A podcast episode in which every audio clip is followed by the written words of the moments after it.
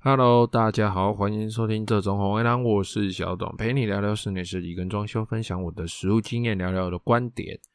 那今天呢，因为前几天拔牙齿的那个伤口，嘴巴还在痛，所以今天我们不聊太久，那就把上次聊到冷气，然后后来我们没有聊完的部分哦，几几个比较重要的地方，我们就稍微提一下。那这一次啊，我们就来提一下关于冷气施工哦相关要注意的事情哦。首先，我们先从基本的施工开始聊起哦。一般家用，大家在安装冷气的时候，其实大部分的人都会安装壁挂式冷气。那如果会使用到买入式冷气的呢，大部分就是家里有装修啊，或者是是商用空间哦，店面啊之类的。好，那我们就先从壁挂式冷气开始聊起。那一般家用安装冷气哦，其实我们就简单注意几个重点就好了。对于壁挂式冷气来说，只要把握好这几个重点，我想百分之九十九都不会失败。那如果你是是专业人士的话，我想这个东西对你来说应该蛮简单的。那如果你是业主的话，那因为我们上一期有提到说，如果你是哎找这个外包公司，然哦，就是在在这个。大卖场之类的，哦，一些通路买的话，那外包师傅呢，有一些在安装的时候呢，有一些点哦，你就可以稍微去跟他要求一下哦。好啦，那首先第一个哦，家里冷气哦，第一个你要注意的就是管线的位置在哪里哦。那其中这个管线的位置啊，它可能包含了铜管、包含了排水管、包含了电线啊等等这些东西哦。那其中最重要、最重要的就是冷气的排水管哦。基本上哦，甚至我们可以说是哦，这个冷气的排水管它所在的位置，哦，它位置在哪里？它几乎百分之七八成就已经决定了这个冷气可以安装的位置、安装的范围已经固定在哪几个位置了。当然呢，如果你说呃，你有安装抽水机，然后那排水之后会有一个抽水机，哦，那个就另外说了哈。但是呢，一般来说，只要你的排水管放在哪里，哦，那你这个冷气放在哪里，它就基本上是固定的。好，那还有另外一个情况，就是如果你家是比较旧的大楼，啊，或者是比较旧的透天，不管你原来是有一个这个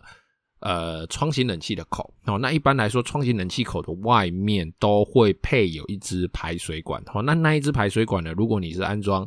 分离式的冷气呢，基本上就是只要那个排水管可以经由窗户也好，经由中心冷气的洞也好，可以通到外面那一支排水管，或者是你真的花大钱把那一支排水管改到家里面来，哦，都 OK，只要你的，反正你排水管可以出去，这样子就好了。好，那是比较旧的大楼在翻新时候的做法。那我们如果说一般安装的话，我们基本上就是找到排水管的位置，哦，那那个排水管的左右边、左右侧，基本上就是你安装冷气的位置了，哦，那个范围了。再来哦，讲完排水管哦，再来你就是要看看，哎，这个铜管哦，就冷气的冷媒管，它应该怎么跑？那一般来说，新成屋呢，它都会帮你留好哦，一个大概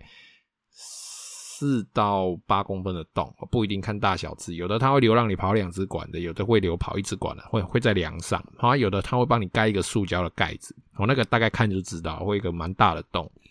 然后那个洞呢，就基本上就是看你铜管是该怎么跑的啦。那你就沿着那个洞哦，就洞，然后下一个洞在哪里，下下一个洞在哪里，这样子沿着去找。那基本上你就会找到，呃，你放室外机的位置，可能是在窗户的小阳台外面，可能是在工作阳台上，不一定哦。这个就看建商怎么规划。那再来呢，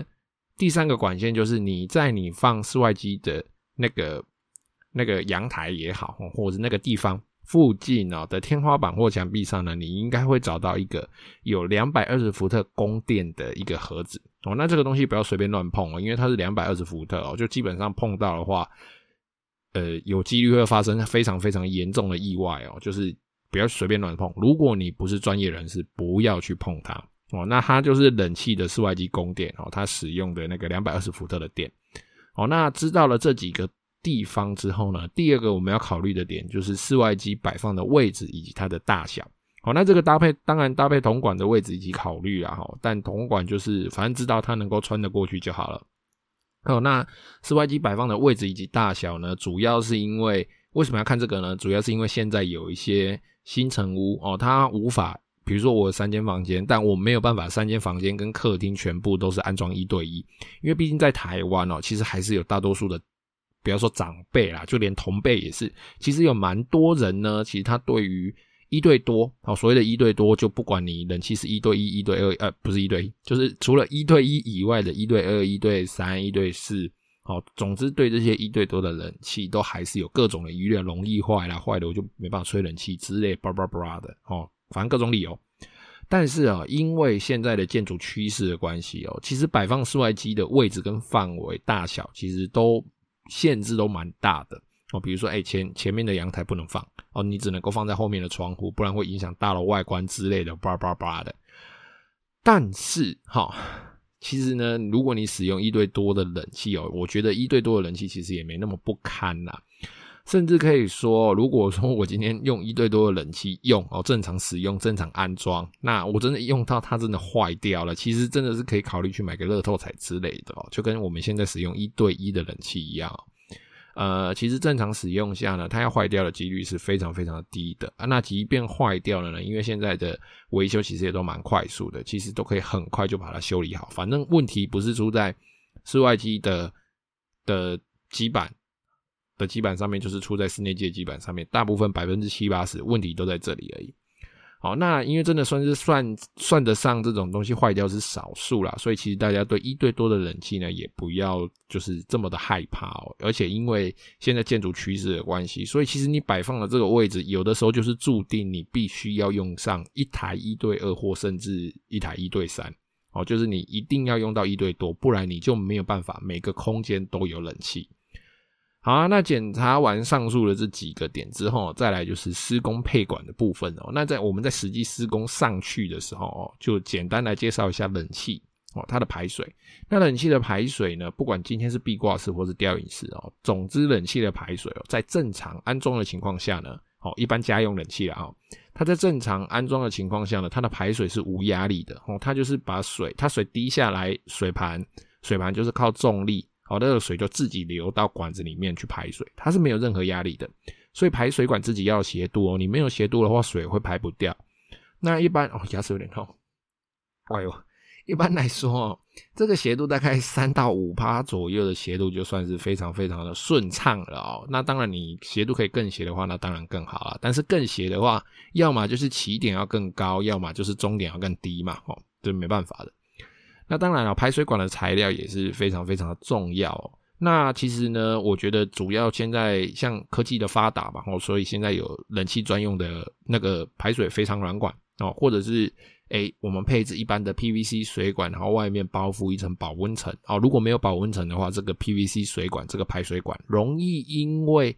呃冷气排水它排出来的水是冰的，所以它的那个管壁啊会有冷凝水的现象。那那个水呢，有的时候就会滴下来。哦，它那个滴下来的水不是冷气本身的水哦，是因为冷气的水是冰的，导致管子变冰。那管子变冰，它的表面就会像我们冰的饮料放桌上一样，哎，那个饮料杯壁会产生一些水，哦，那个冷凝水。那只要在那个 PVC 的水管外面包覆包覆上一层保温棉，哦，这个保温层就可以解决掉这个问题。好，说回来这个配管啊，反正呢。不管是 PVC 水管加上保温材，或者是冷气专用的专用的这个排水肥肠管哦，反正总之啊，就是千万不要再在你的室内配置透明的排水软管。我觉得人家在喝茶那个茶盘下面用的那种，不要再配那个东西了。那个已经是很久很久以前的做法了，因为那个已经是确定哦，它是相当容易塞住的管线材质，而且不耐用哦。它之后里面会长很多霉菌、青苔，反正各种奇奇怪怪的东西就对了。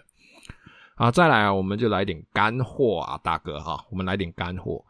诶，这个东西呢，如果说你今天安装冷气的时候，哈，我们的冷气排水它有高度的限制嘛，好，那我们这边说壁挂式的啦。那大家也都知道说，我们的冷气呢，它需要有回风空间，就是我这个冷气要把气吸回去再吹出来，好，这个回风空间，回风空间要足够，如果回风空间不足，会导致冷气的效率不好，那严重的话呢，其实你的冷气根本吹不凉，然后还会导致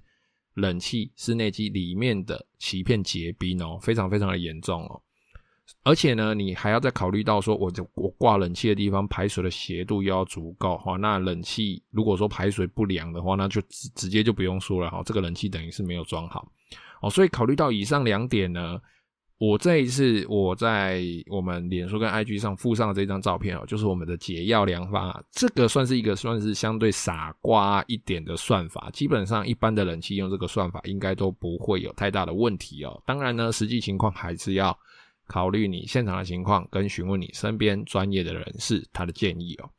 那一般的壁挂式主机呢，好，它的高度哦，本体高度大概都在三十公分左右，有的三三，有的二八，哦，不一定，好，看机子，看厂牌。哦，那多个一两公分自己微调一下哦。那冷气机的它内部的设计哦，其实它的那个排水盘哦，大部分都在本体的底部哦，就是这个冷气它开始滴水滴滴滴滴，它机子里面会有一个排水盘从底部把它接住。好，那在机体我们这个安装的地方前方没有遮蔽的情况下，前前方没有梁啦，没有梁柱啦，没有做什么造型啊，前方无遮蔽的情况下，回风空间哦，这个顶部的回风空间至少至少。哦，至少要预留十公分以上，哦，至少预留十公分以上。所以回推回来哦，我们机子三十公分，那上面要预留十公分以上，也就是说，我们机子底部，机子本身的底部到天花板的这个距离至少要四十公分以上哦。如果那越多越好啦。那你说真的不够三十八公分行不行？我觉得应该也可以。好，那如果三十五公分行不行？我觉得就偏小。三十九公分可不可以？我觉得可以。四十一公分行不行？可以，好，就自己大自己自己大概微调一下，然后呢，你就把这个位置画在墙壁上，然后把这个机子底部这个四十公分的地方画在墙壁上，然后你再从这个中心点哦量这个，哎，排到这个排水管口，哎，这个斜度是不是足够？冷气高，排水口低，哦，这个斜度是不是足够？那。再考虑这个冷气放在这个位置会不会吹到头哦？那放在这个地方美不美观？比如说，诶、欸，它要不要置，要不要这个房间的置中，或者是对着窗户的置中等等之类的。哦，那其实在现场状况这样稍微看一下，这样子你冷气安装的位置哦合不合理哦？跟依照你现场判断哦，这样子看一看的那个最佳位置，其实你很容易很容易就可以推算出来了。哦，那其实这样子推算出来，再加上我刚刚前面讲的哦，你其实只要有这个尺寸哦，就我 IG 上面附了这个这个照片。一般我们在设计的时候，我们在做施工图的时候，哈，我们木工制作天花板的高度跟冷气包管的尺寸，基本上只要有这个有这个尺寸，好，然后再搭配现场排水管的高度，就可以一并推算出我天花板最低可以做到多低。哦，那我的排水管。我的排水管，我的这个冷气包管最大最低可以知道做到多低，那我冷气最高可以调到多高？哦，这整个尺寸就会一并出来，这样子师傅在做就会非常好做了。那如果说你的冷气包管的下方还要再一起做窗帘盒哦，那你就要再加一段这个窗帘盒的深度，但是切记哦，这一段窗帘盒的深度是要在机子底部以外还要再额外计算哦，你不可以把它加加到四十公分里面哦，这样子你的冷气会太低，排水会排不过。哦，那如果说，诶，这个高度是已经，比如说，呃，排水斜度不够的话，那有的时候我们在做包管之前，就会先把排水管的那个管子打出来。哦，不管是升高或降低，我们就会做一些把管子打出来，然后再重新接续的动作，可能调整一下，调高或调低。哦，这个就是看现场的状况决定。那冷气包管的后面的那个孔，那个背后的维修孔，今天是要留十乘以五十公分，还是十乘六十，还是什么十二乘以四十，十五乘以五十，随便开心。哦，那个就是依照你们冷气安装的厂商，它好做，开心就好了。好了，我现在真的伤口痛，今天节目就先到这边了哦，拜拜。